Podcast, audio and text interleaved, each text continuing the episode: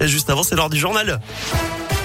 Et ça roule comment à Lyon, Greg Ça roule plutôt bien sur les grands axes de l'agglo actuellement. Quelques ralentissements tout de même à hauteur de Lyon sur la 46 Sud en direction de Paris sur 2 à 3 km. À la une, ce dossier très polémique sur la table du Conseil des ministres. En ce moment, la prolongation du pass sanitaire. Le projet de loi est présenté actuellement. Il prévoit le recours possible à cette mesure jusqu'au 31 juillet 2022. À l'origine, elle devait prendre fin à mi-novembre. Le texte durcit également les sanctions en cas de fraude au pass sanitaire. Jusqu'à 5 ans de prison et 75 000 euros d'amende. On rappelle également la fin de la gratuité un des tests dits de confort dès ce vendredi. Les tests PCR qui coûteront environ 44 euros en labo, les antigéniques autour de 25 euros en pharmacie. L'actu de ce matin, c'est aussi la mort d'un soldat français au Mali, le maréchal des logis Adrien Kélin. Il est décédé à la suite d'un accident lors d'une opération de maintenance à Tombouctou. C'est la ministre des Armées, Florence Parly, qui l'annonce ce matin. Plusieurs rassemblements à l'occasion de la semaine de l'hospitalité dans l'agglo lyonnaise. Le premier en ce moment devant la mairie de Villeurbanne pour demander des solutions de relogement après l'expulsion du squat de Fézin il y a un mois.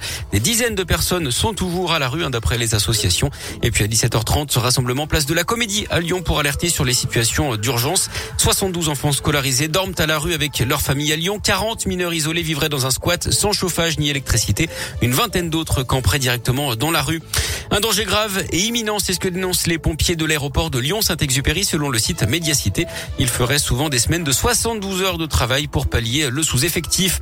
Cinq blessés dans un accident sur le périphérique. Laurent Bonneveille hier soir après le match de Lasvel. Collision entre trois véhicules à Villeurbanne. Une personne a été grièvement blessée.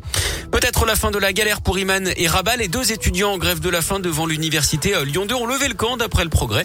Leur demande d'inscription en master avait tout été refusée. Ils n'avaient pas de place. Le rectorat affirme avoir fait des propositions dans l'académie de Lyon et attend leur réponse.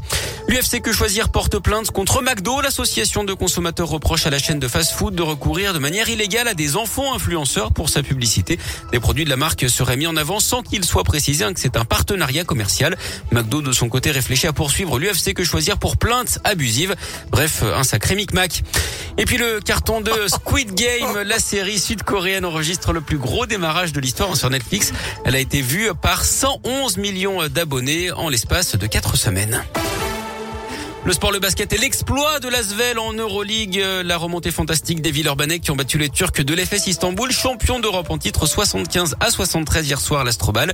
Et puis du foot avec les qualifications à l'Euro. Espoir, victoire des Bleus 3-0 en Serbie. Et puis les qualifs au mondial. On jouait hier dans le groupe des Bleus, victoire de la Finlande au Kazakhstan. 2-0 match nul entre l'Ukraine et la Bosnie à partout. La France qui a 3 points d'avance hein, sur l'Ukraine avec un match en moins.